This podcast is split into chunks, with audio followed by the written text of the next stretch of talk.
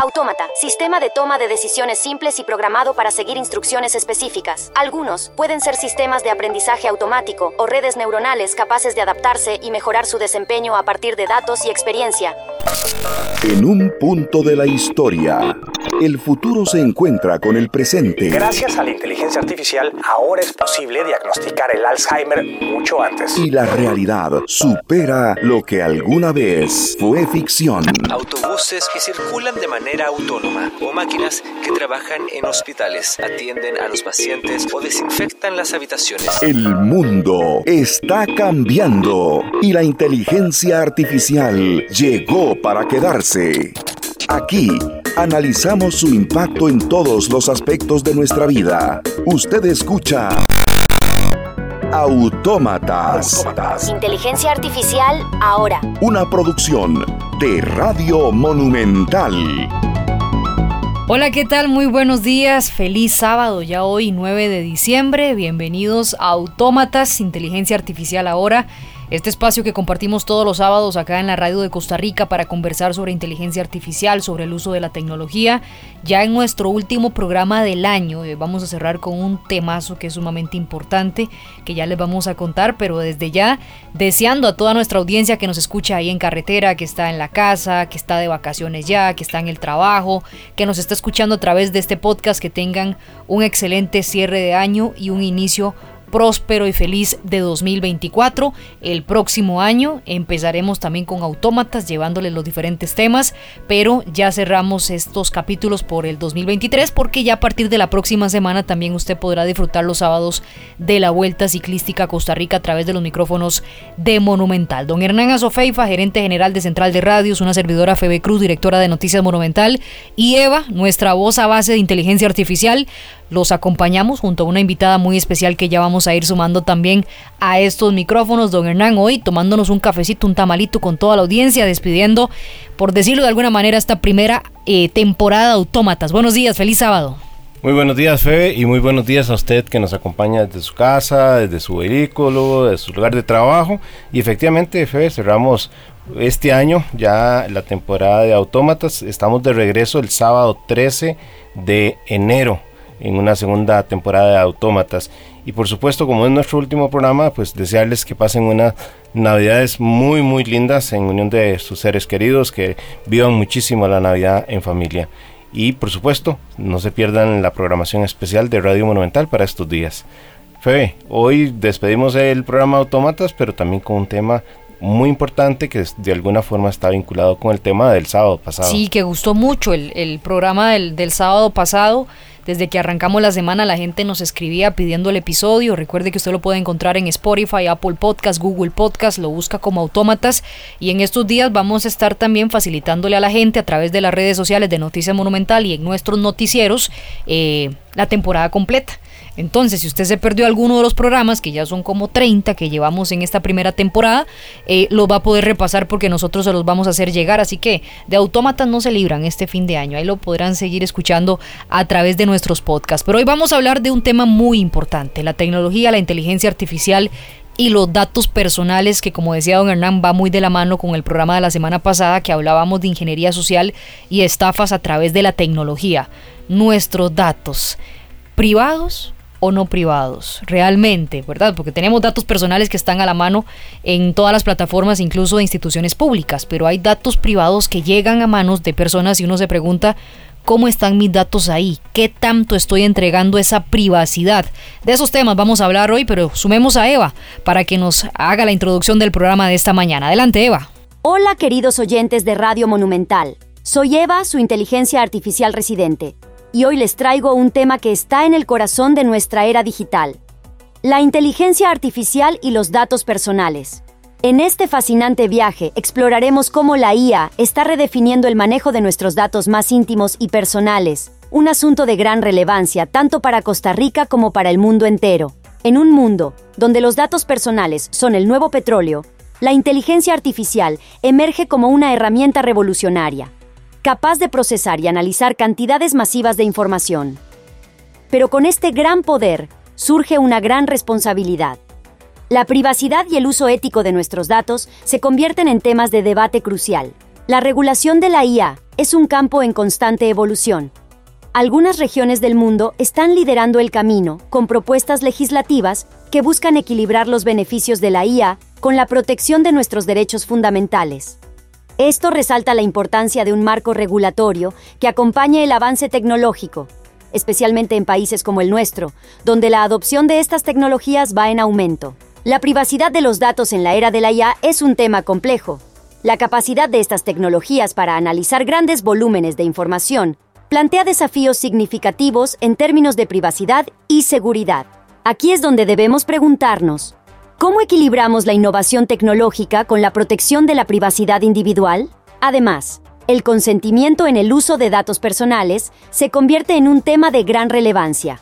La obtención de consentimiento para el uso de datos en el entrenamiento de modelos de IA es un asunto que aborda cuestiones éticas y de propiedad. ¿Cómo aseguramos que los individuos tengan control sobre cómo se utilizan sus datos personales? En Costa Rica y en muchos otros lugares, la interacción entre la IA y los datos personales es un campo de interés y preocupación creciente. Empresas, profesionales y emprendedores deben estar conscientes de las implicaciones de utilizar IA en el manejo de datos personales. La protección de la privacidad y el uso ético de la información son cuestiones que trascienden lo legal y se adentran en lo moral. En resumen, la relación entre la IA y los datos personales es un terreno dinámico y en constante cambio. Mientras nos maravillamos ante las posibilidades que la IA ofrece, debemos ser cautelosos y responsables en su aplicación este tema no solo afecta a las grandes corporaciones y gobiernos, sino que toca la vida de cada uno de nosotros, en nuestra interacción diaria con la tecnología. Así que, queridos oyentes, prepárense para un recorrido apasionante en el mundo de la IA y los datos personales, donde descubriremos cómo esta interacción está moldeando nuestro presente y futuro. Acompáñenos en este emocionante viaje por el universo digital. Gracias Eva por la introducción al programa. Nos, nos acompaña esta mañana una invitada de lujo, don Hernán, para hablar sobre el tema de los datos personales, doña Montserrat Gitard, abogada especialista en privacidad a quien le doy la bienvenida. Eh, doña Monserrat, un gusto tenerla hoy en Autómatas. Sé que la estábamos esperando ya hace varias semanas para poder conversar con usted. Hoy le ofrecimos cafecito de haber sabido bajo un mate que tengo ahí en la oficina, que yo sé que le hubieran gustado un poquito más. ¿Cómo está? Buenos días. Muy, bien, muchas, muchas gracias y un saludo a la, a la audiencia. Es bueno saber que, que existen estos espacios para discutir temas importantes y que a veces parecen muy elevados, pero en realidad tienen una implicancia práctica. Okay, creo que aquí en la mesa dos o tres tenemos al menos un smartwatch, ¿verdad? Estamos con nuestro computador, estamos con nuestro teléfono y verdaderamente, si bien el problema de protección de datos personales es, es eh, data de principios de, del siglo pasado, ¿verdad? Eh, el, los avances que hemos visto en estos, en estos últimos tiempos con Internet of Things, con eh, AI, que es la nueva Internet, ¿verdad? Es el, nuevo salto cuántico que estamos dando en temas de, tecnología, es tan importante como eso, es como, creo que es súper... Eh, necesario medir el impacto que va a tener en la tecnología, como lo tuvo Internet, como lo tuvo o lo tendrá algún día el 5G en Costa Rica, ¿verdad?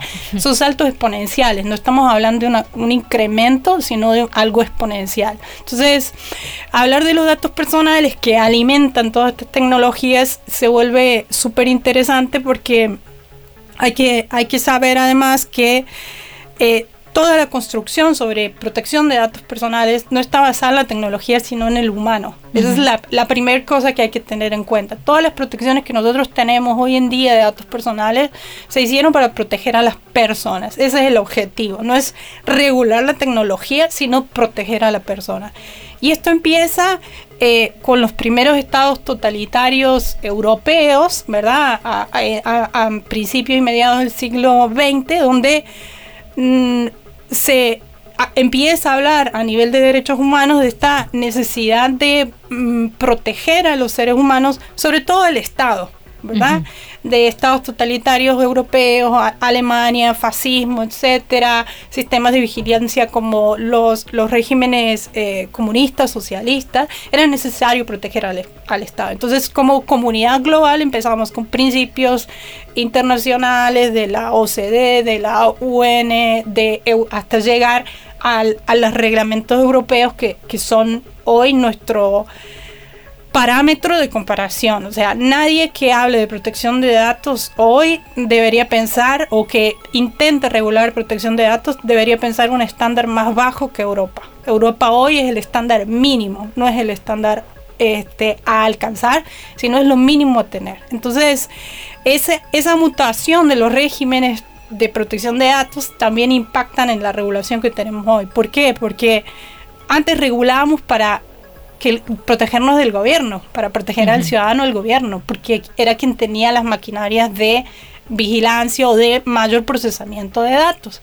Y ahora tenemos el sector privado, hace ya varios años, pero entonces es súper interesante ver cómo una misma objetivo puede cambiar con el tiempo, porque en realidad tu objetivo central nunca cambió, que era proteger al ser humano, proteger un derecho humano como es el de la privacidad, la legislación anglosajona y el de protección de datos en, en nuestra regulación europea, así, así se llaman, privacy right en, en, Estados Unidos este, en, y eh, eh, o Inglaterra y en el resto es como derecho a la protección de los datos personales, ¿verdad? Entonces hay una diferencia ahí también, pero es importante, yo quería empezar con esto para, para entender que la plasticidad que puede tener una regulación cuando el objetivo central es el mismo. O sea, van cambiando las tecnologías, pero nunca perdamos de vista que estamos protegiendo un derecho humano, ¿verdad? Entonces, eso es eh, muy importante. Y ahora el Machine Learning vino a, en, en meses, ¿verdad?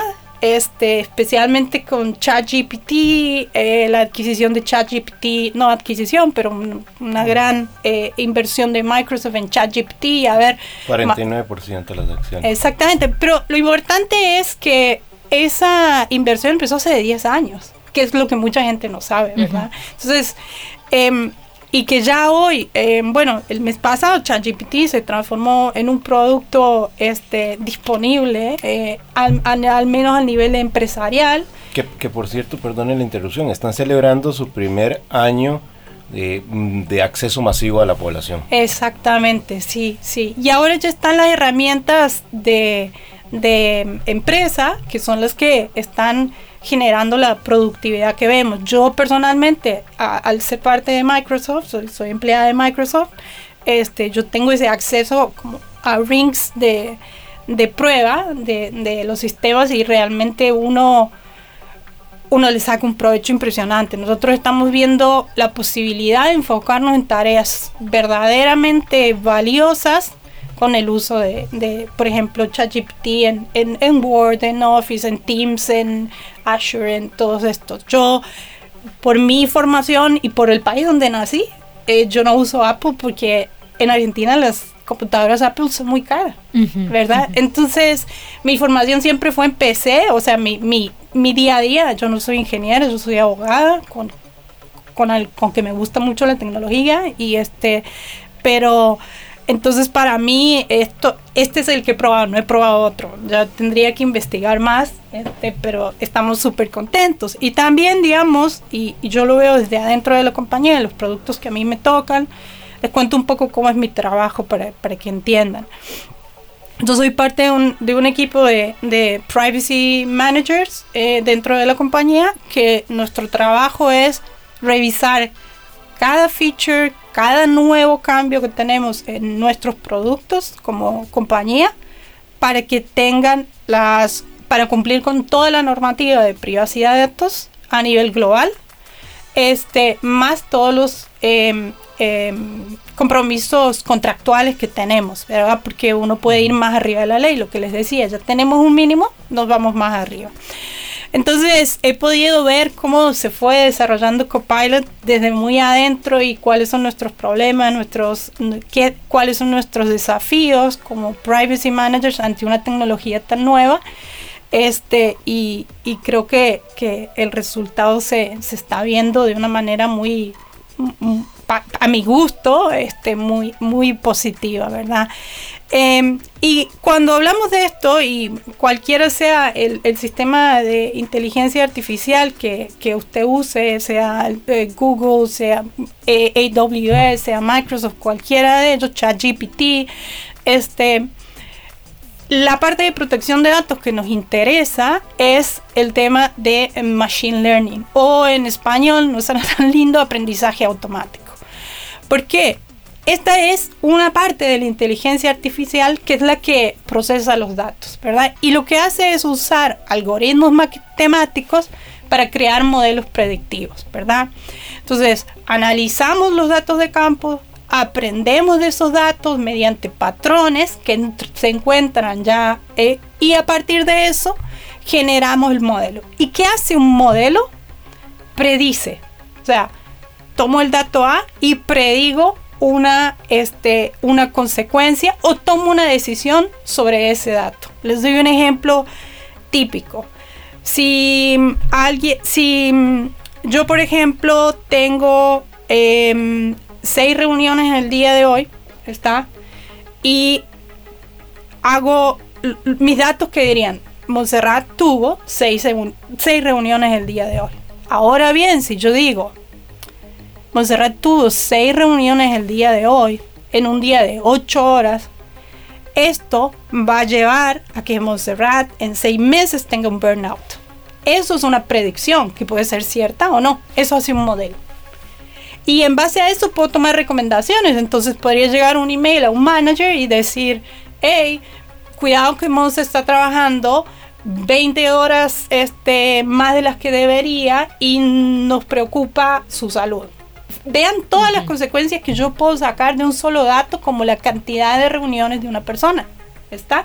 Entonces, eso es lo que hace la, este, la, la, la el, machine learning en, dentro de la inteligencia artificial. Nosotros le llamamos Large Machine Model Learn, LLM, Large Language Models, ¿verdad? Porque la cantidad de datos que se necesitan para poder entrenar a un sistema, ¿verdad? Que lo que hace es comparar datos conocidos, este, eh, y así se va entrenando en el modelo. Ese proceso de aprendizaje y validación, por ejemplo, ¿es real que esta persona tiene burnout? Sí o no, puede ser, como que no puede ser, puede ser tal cosa, ¿verdad? Pero nos da datos bastante interesantes. Y en base a eso se sacan una este, eh, conclusión. Ahora, mediante ese entrenamiento o reentrenamiento periódico, lo que hago yo es mejorar mi modelo y por eso se habla que es un aprendizaje constante, no es que yo tengo que dar un input con todo el tiempo como en un, en un sistema tradicional, sino que va a haber este aprendizaje, ¿verdad? Y en ese sentido, a mí me gusta desmitificar un poco. Machine Learning ha estado en, en, el procesamiento de datos hace bastante tiempo, ¿verdad? Es un proceso más de la computación, como cualquier otro que ya está en funcionamiento. Es técnicamente una parte de, de AI y entonces, no, ¿qué quiere decir esto? Porque, ¿qué, quiero decir con esto? ¿Dónde quiero llegar? Es que la mayoría de las cosas que sabemos sobre protección de datos son aplicables, ¿verdad? Tenemos preguntas nuevas, ¿verdad? Pero también tenemos un montón para resolver. Es decir, tenemos preguntas nuevas, pero tenemos un montón de soluciones que este, em, nos sirven al día de hoy y que son las que se han utilizado. Esto es como llevar un mensaje de de, tranquilidad o de calma, ¿no? Em, verdaderamente no es que el ser humano está indefenso como vino al mundo, sino que tenemos un montón de herramientas técnicas, legislativas, normativas como NIST Framework en Estados Unidos, o sea, todos los sistemas de cumplimiento que hay, más allá de la regulación, ya se están adaptando y ya tenían un montón de elementos. Están utilizando muchas herramientas que se usaban para testing y, penetración en temas de seguridad para elaborar, eh, por ejemplo, los, los sistemas, para analizar los sistemas de, de machine learning, ¿verdad? ¿Cuál, ¿Qué es lo que le hace especial? Porque si no, yo no vine a hablar de nada hoy. Es la cantidad de datos que ese sistema puede eh, procesar y el impacto que ese tratamiento de los datos puede tener en la, en la vida de las personas. Porque al yo tomar, al hacer de tomar decisiones este, automatizadas, en verdad también puedo crear, crear perfiles de personas. Y el GDPR ya habla del perfilamiento o del profiling, ¿verdad? Entonces, ¿qué estamos diciendo? Tiene que haber más controles. Es nuevo, sí es nuevo, pero hay un montón de preguntas que ya hemos contestado, ¿verdad? Entonces, em, en ese ejemplo que yo daba antes, imagínense si lleváramos al extremo esta tecnología y yo nunca más fuera contratada en una empresa porque mi salud mental dice tiene tendencia a hacer burnout. ¿Se dan cuenta? Entonces, pero muchas de esas preguntas nosotros ya, ya las contestamos, ya las hacíamos desde, desde el ámbito de la privacidad, por lo menos de, de la privacidad desde el diseño. Eh, muchas de las preguntas que hacíamos anteriormente las volvemos a hacer a los ingenieros y decir, hey, esto pasa, no pasa. Entonces, como profesionales de privacidad, por lo menos al nivel que yo estoy, si bien tenemos algunas cosas, obviamente que tenemos cosas para aprender, todos los días tenemos cosas para aprender, pero también tenemos un montón de herramientas. Entonces, nos hemos, yo personalmente me he sentido muy segura en ese, en ese sentido, ¿verdad?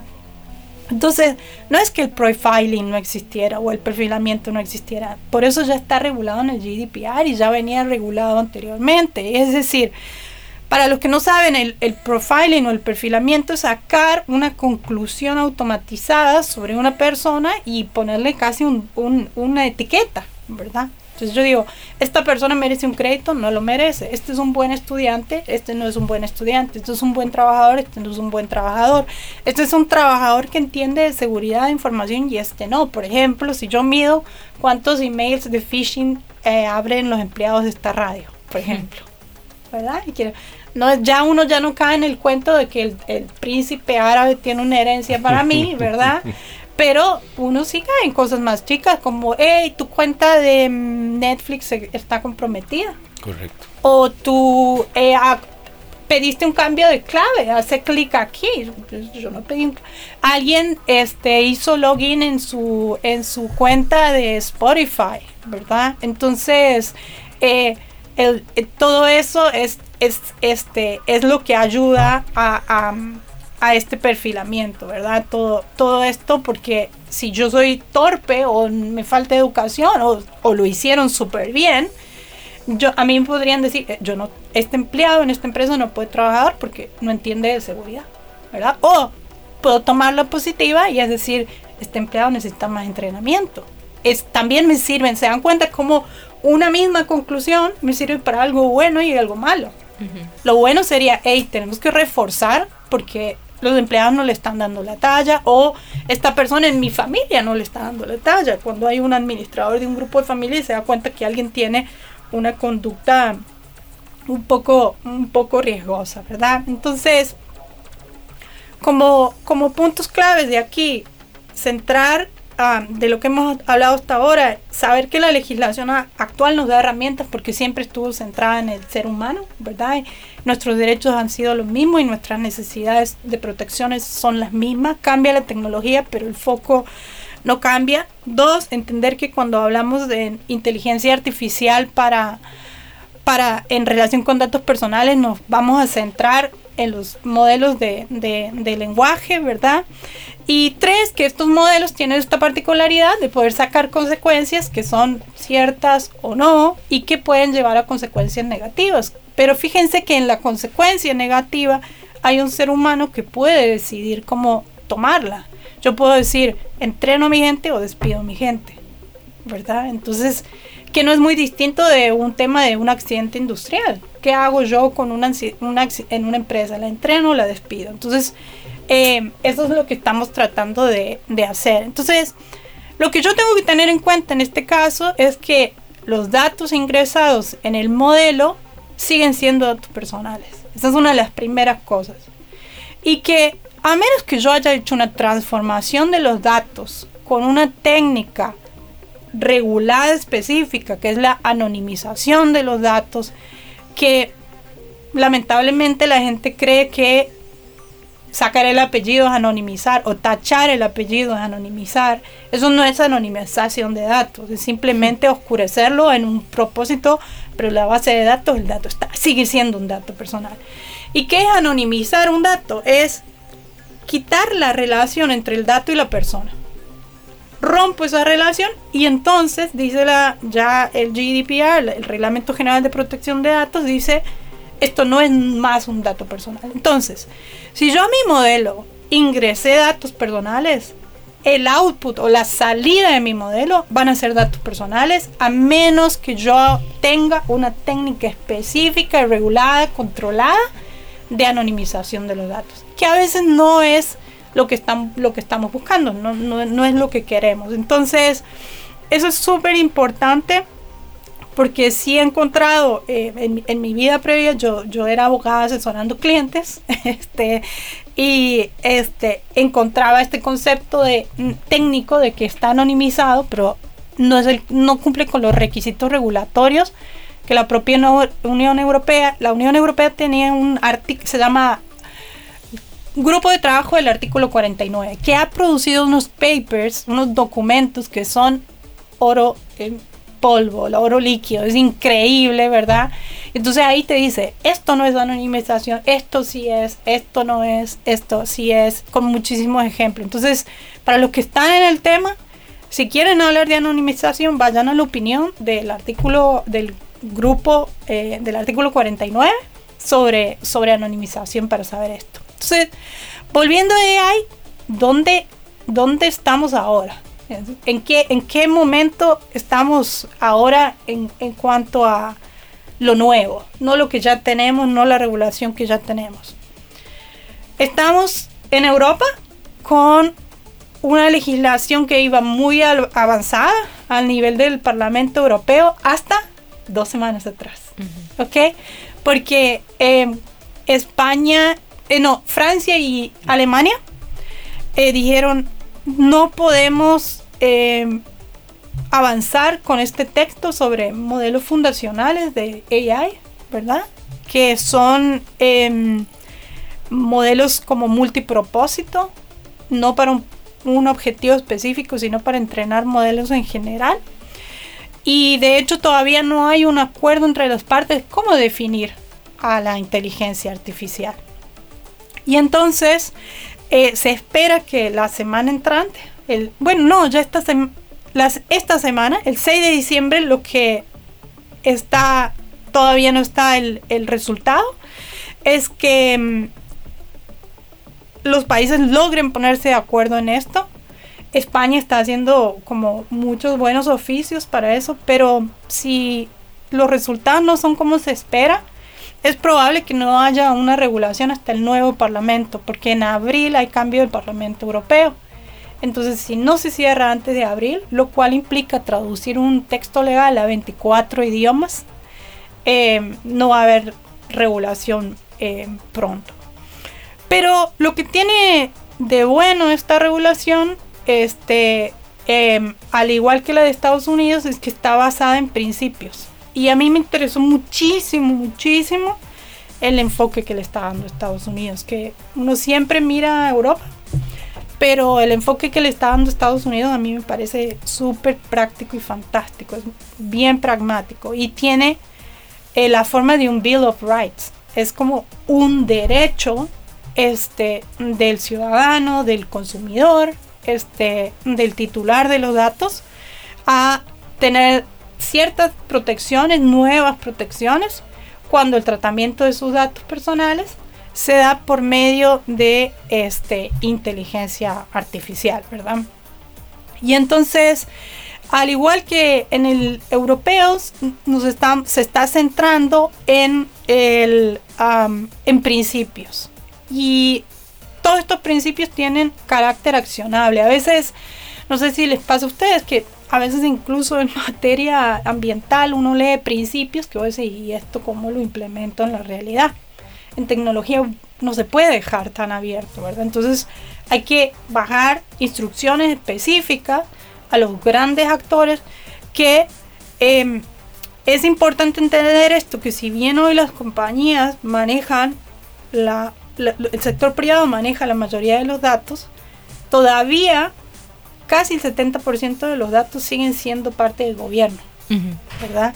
Y ahí volviendo un poquito a la pregunta que, hiciste al inicio, eh, vos usaste tres palabras que para mí son claves. La primera es nuestros datos. Ese es el punto central. Son mis datos. ¿Está? Son de la persona, no son de la compañía ni son del gobierno son mis datos que yo otorgo para una finalidad específica, no para cualquier cosa. Entonces esa es la primera cosa. Y la segunda que mencionaste fue mis datos públicos y privados. ¿ok? Esa es una, una distinción que trae un poco la ley de Costa Rica que no es del todo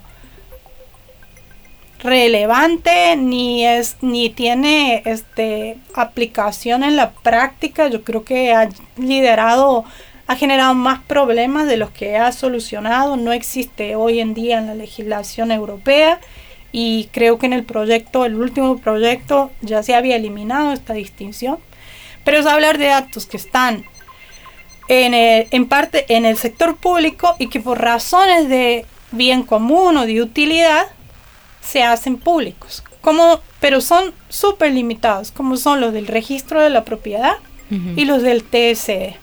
¿Por qué? Porque hay un principio de seguridad jurídica de que tenemos que saber, por ejemplo, si voy a comprar una propiedad, quién es el dueño de esa propiedad.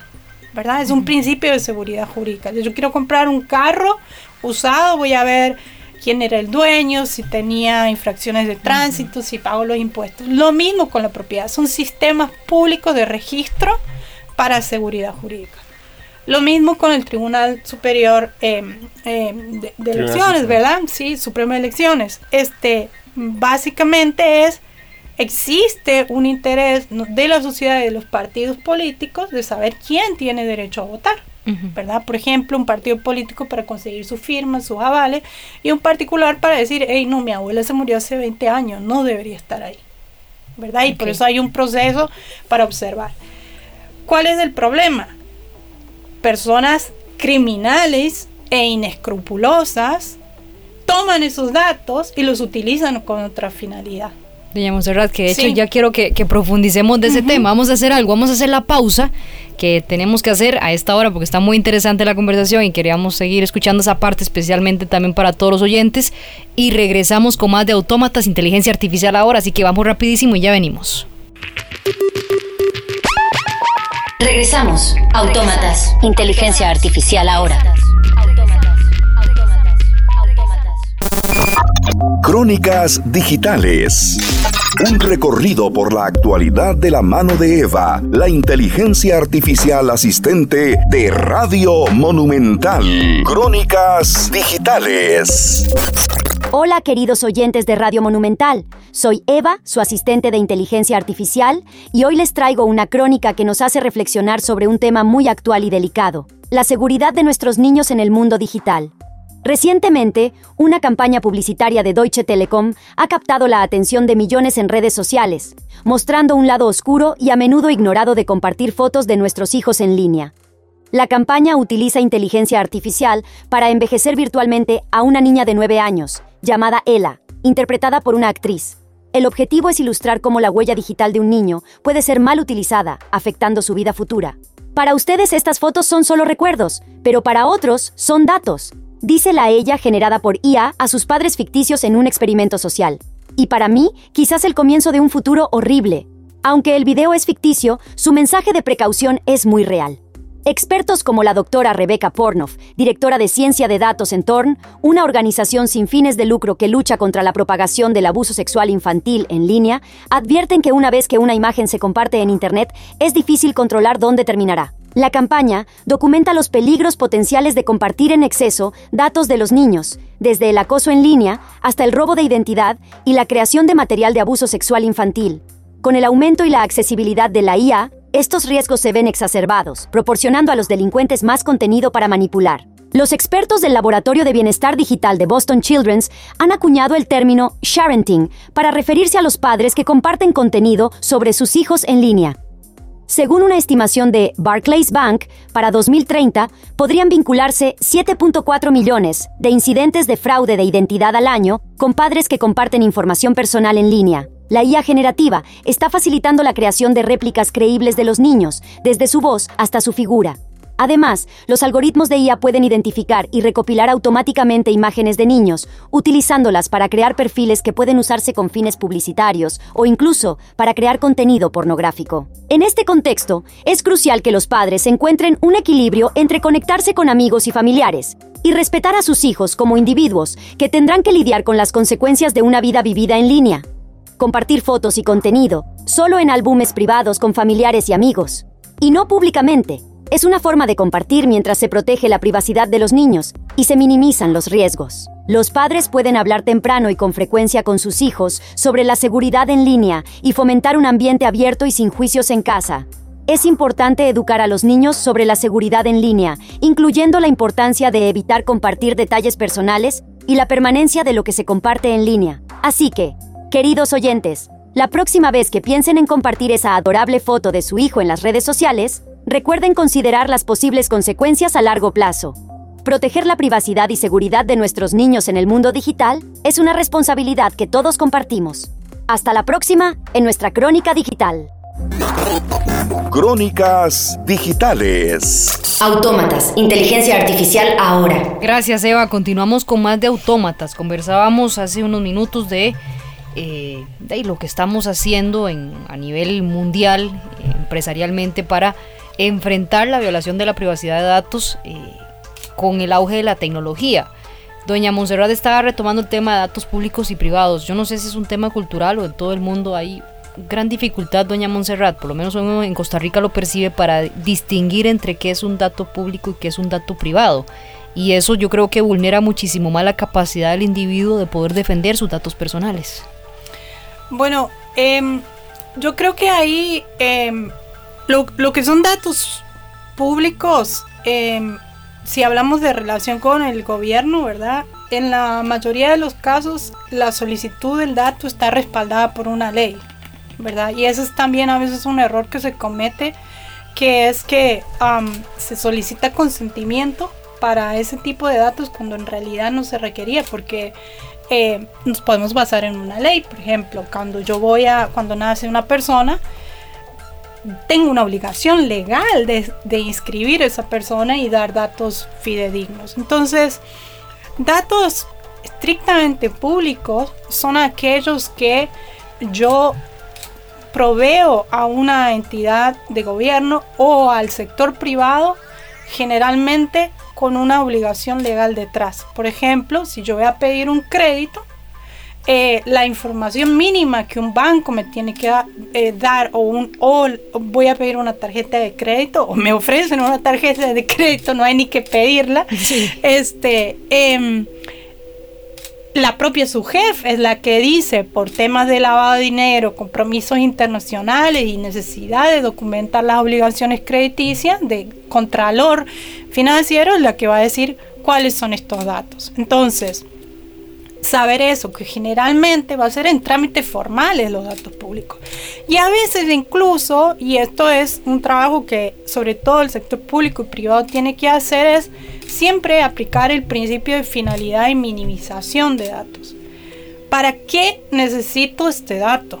Si no lo necesito, si no hay una obligación legal detrás, no debería solicitar ese dato. Entonces, cuando a mí para venderme una tarjeta de crédito, para firmar el contrato de tarjeta de crédito, me empiezan a hacer preguntas que yo me doy cuenta que no son relevantes, es porque en realidad quieren hacer un perfil de eh, marketing. Si me preguntan si mi hijo va a un colegio público o privado, si tengo un carro o no tengo un carro, cuándo fue la última vez que cambié mi carro. Yo lo he visto mucho en un sorteo que hay aquí en Costa Rica en unas bombas para que para ganarse un, una 4x4 o algo, más o menos uno tiene que dar el color de cabello. O sea, ¿qué era lo relativo? Si, si usted quiere que yo me gane algo, pídame el nombre pídame un número de contacto y la cédula para verificar quién soy.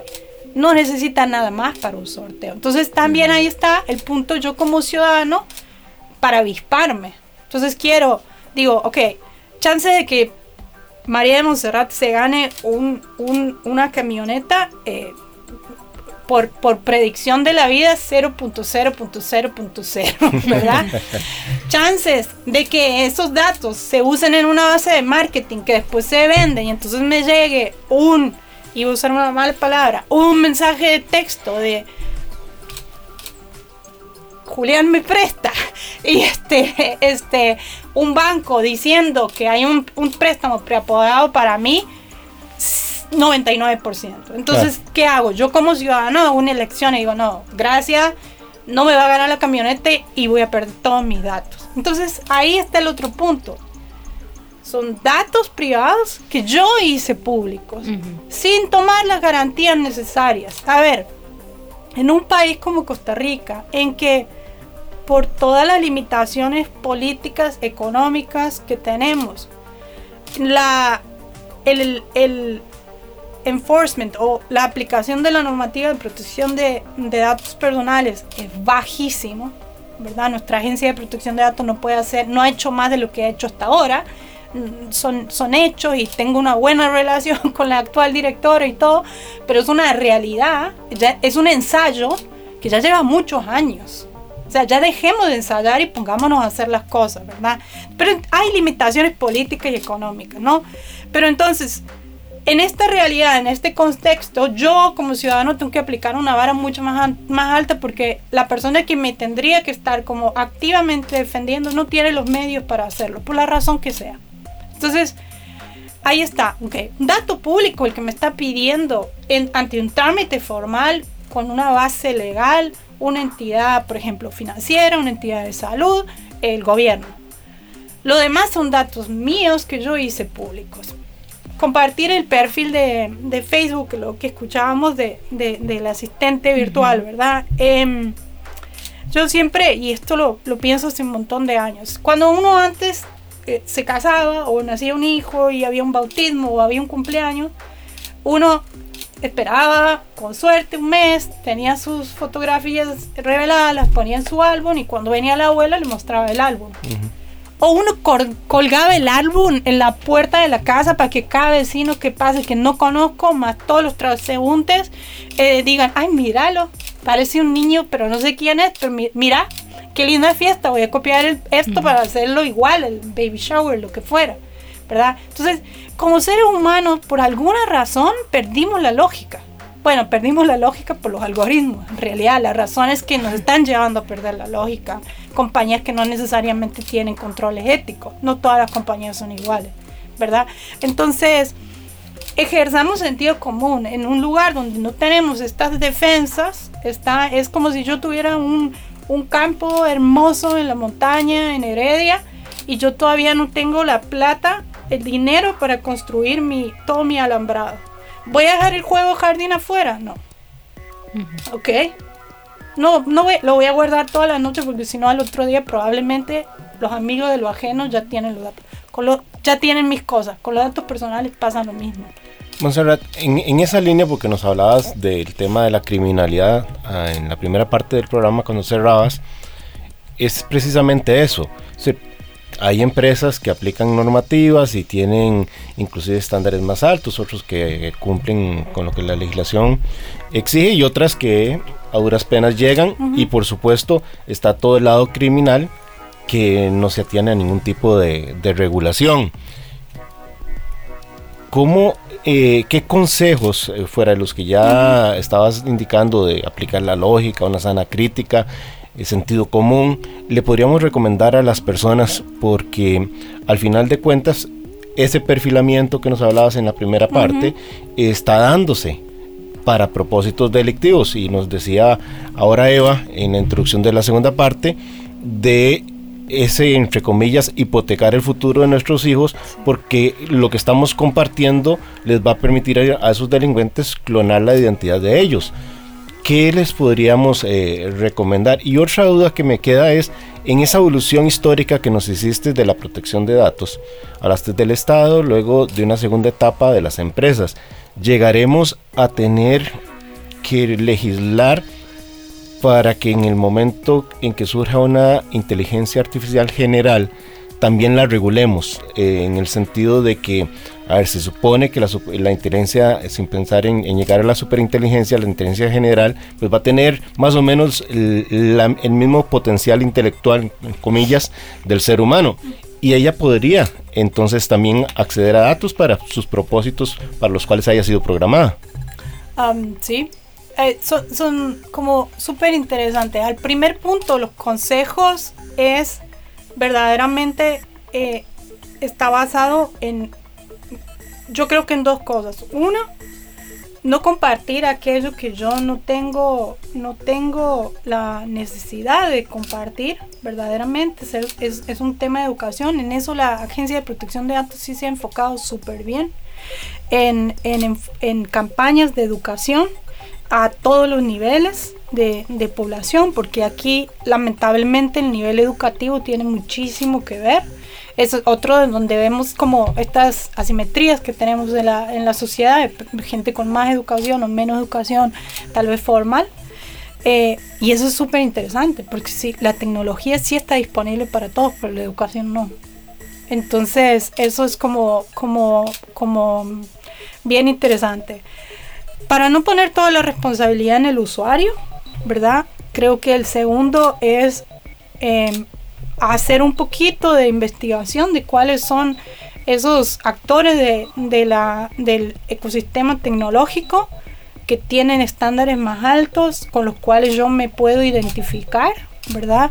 En cuanto a compromisos éticos, así como hay muchas personas que hoy, ok, no, yo ya no consumo esta marca de ropa porque sus compromisos con el medio ambiente no son los que yo quiero, también puedo hacer yo no consumo más esta tecnología porque eh, sí o no. Por ejemplo, un buen parámetro, sobre todo para quienes usamos teléfonos inteligentes, que es como el, eh, si no me equivoco, es, 66% de la población, es, es, altísimo, ¿verdad? Contando infantes que no deberían tener teléfono.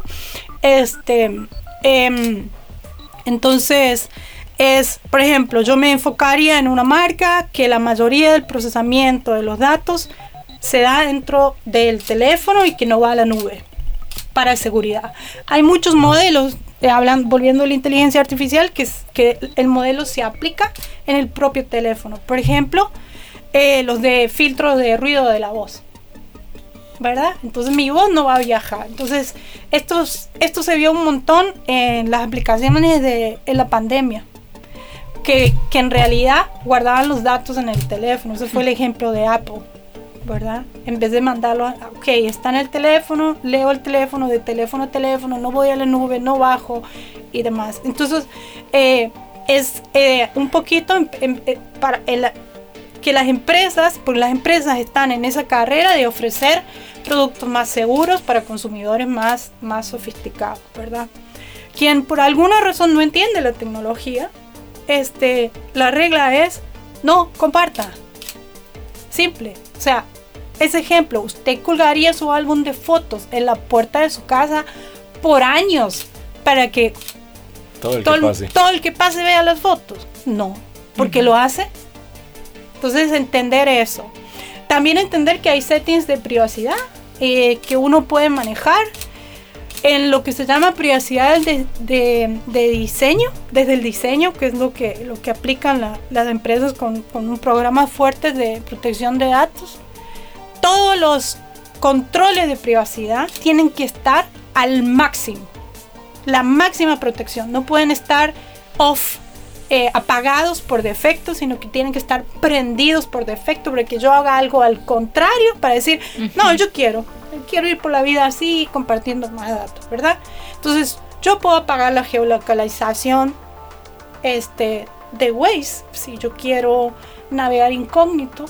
¿Qué no, puedo, ¿Qué no voy a poder hacer? Bueno, no voy a poder decir que en la 27 hay otro pozo. o sea, no puedo decir eso. O que hay otra presa, ¿verdad? Este, entonces, pero ¿qué me cambio mi experiencia de usuario? Ay, no puedo compartir con todo el mundo que tenemos un poste más en la ruta del caso, no sé, este, cosas así.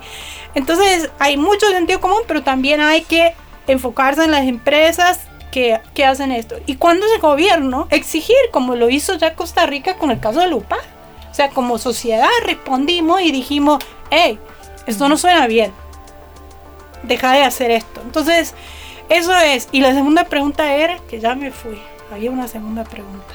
Sí, si crees que en algún momento, por ejemplo, cuando estemos con una superinteligencia artificial, una inteligencia artificial general, tengamos que tener una legislación para que los algoritmos eh, también se hagan de cierta forma que nos protejan de la captura de datos. Yo creo que eso ya se está, ya se está viendo y, y ahí me, me, da pie para entrar a la, a la legislación de Estados Unidos. Creo que ya nos estamos preparando para eso. La inteligencia artificial tiene como una mala propaganda derivada de su propio nombre, porque viene de un libro que hablaba de una inteligencia artificial mala, cuando en realidad la tecnología es neutral. Siempre hay un ser humano que va para un lado y para el otro y decide qué hacer. Entonces, ¿qué es lo que, qué es lo que está proponiendo Estados Unidos para, para evitar estas cosas? Por ejemplo, lo primero es que cualquier sistema tiene que tener eh, testeo y evaluación independiente. O sea, una tercera parte, la compañía A tiene que contratar a la compañía B, a la compañía C, a la compañía D o a la comunidad en general para que haga un testeo de los resultados que puede tener ese modelo, ¿verdad?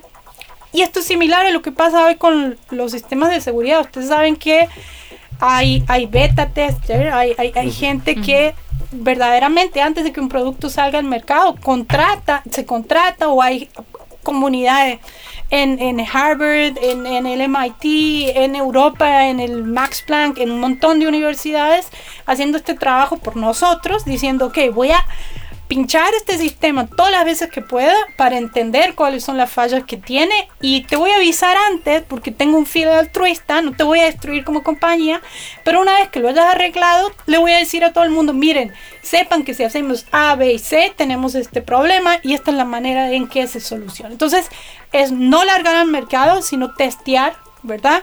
Y hacer una, una evaluación independiente. Ese es el primer principio que está exigiendo Estados Unidos. Entonces, esto mismo pasaría con otro nivel de inteligencia.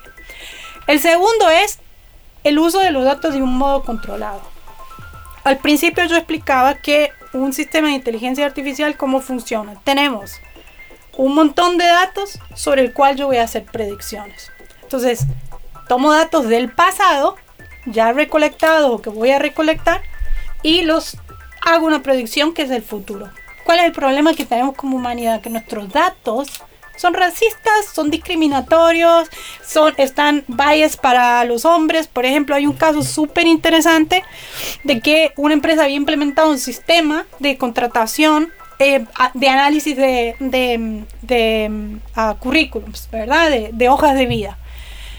Y siempre elegían varones, hombres, en puestos de tecnología. Es que claro, en los últimos 10 años, el 89 o 90% de gente que aplica a, tecnología y es un problema que Costa Rica trabaja un montón, la CAMTIC lo hace todo el tiempo de eh, promover las, el STEM, la ciencia, técnica y matemática en mujeres, es un problema que tenemos como, como sociedad en general. Claro, si yo había analizado que el 90% de los candidatos son varones, el 90% de mis resultados van a dar que son hombres los que están preparados para este puesto. Entonces, yo tengo que hacer ese curado de los datos antes de ingresarlos al sistema. Para quien está haciendo pruebas, divirtiéndose con cualquiera de los sistemas, hay bases de datos ya curadas y muchos son de mm, fuente abierta, open source, que son incluso a veces gratis. Entonces yo ya puedo tomar datos curados. Eso me quita la necesidad de intervención humana. No, yo tengo que revisar mis, mis datos, porque sabemos que están pasados en el pasado. Nos queda un minuto para que se termine la temporada de oh. autómatas de este año. A ver, a ver, entonces, en ese último minuto, ¿qué nos puede decir? A ver, a ver, a ver, ¿qué más? Y ahí, yendo al control de los, de los que podemos tener los usuarios, es la inteligencia artificial está exigiendo mayor transparencia. El consentimiento que nosotros damos no es como tipo consiento para que me saque todos los órganos, no, es consiento para esto en particular. Entonces, las noticias de privacidad no son una exención de responsabilidad y, y tampoco el consentimiento lo es. Entonces, es como tenemos que, la, quien está trabajando en sistemas tiene que poder explicar el por qué y el por qué llegué a esta conclusión, que es la transparencia de los algoritmos. Y vamos hacia eso. Con esa transparencia estamos tratando, y este control por parte del ciudadano y terceros, estamos tratando de evitar esto, que venga una superinteligencia y nos tome a, todos. Personalmente yo creo que hay demasiado gobierno y potencia en el mundo para que eso pase, ¿verdad? Y para terminar con un ejemplo, específicamente la regulación de Europa que está en tratamiento hoy prohíbe el este, uso de datos biométricos para para vigilancia general, datos biométricos remotos, que yo voy tomando imágenes. Entonces, para hay cosas que directamente se van a prohibir. Este es un ejemplo, ¿verdad? No puedo hacer um, eh, vigilancia remota masiva en, en, lugares públicos. Entonces, estamos como, como sociedad encontrando sus pesos y encontrarme pesos para disfrutar una tecnología que a mí que me gusta la tecnología me parece fantástica. Doña Montserrat Gitar, muchas gracias por estar con nosotros en Autómatas. Muy interesante este último episodio de la primera temporada, el último episodio del año. Para toda la audiencia, don Hernán, Eva, feliz año, feliz Navidad y en enero nos reencontramos en Autómatas. Que la pasen bien. Nos vamos, que tengan un feliz año nuevo. Soy Eva, la inteligencia artificial asistente de Radio Monumental. Gracias por acompañarnos hoy. Nos escuchamos en la próxima entrega de Autómatas. Inteligencia artificial ahora.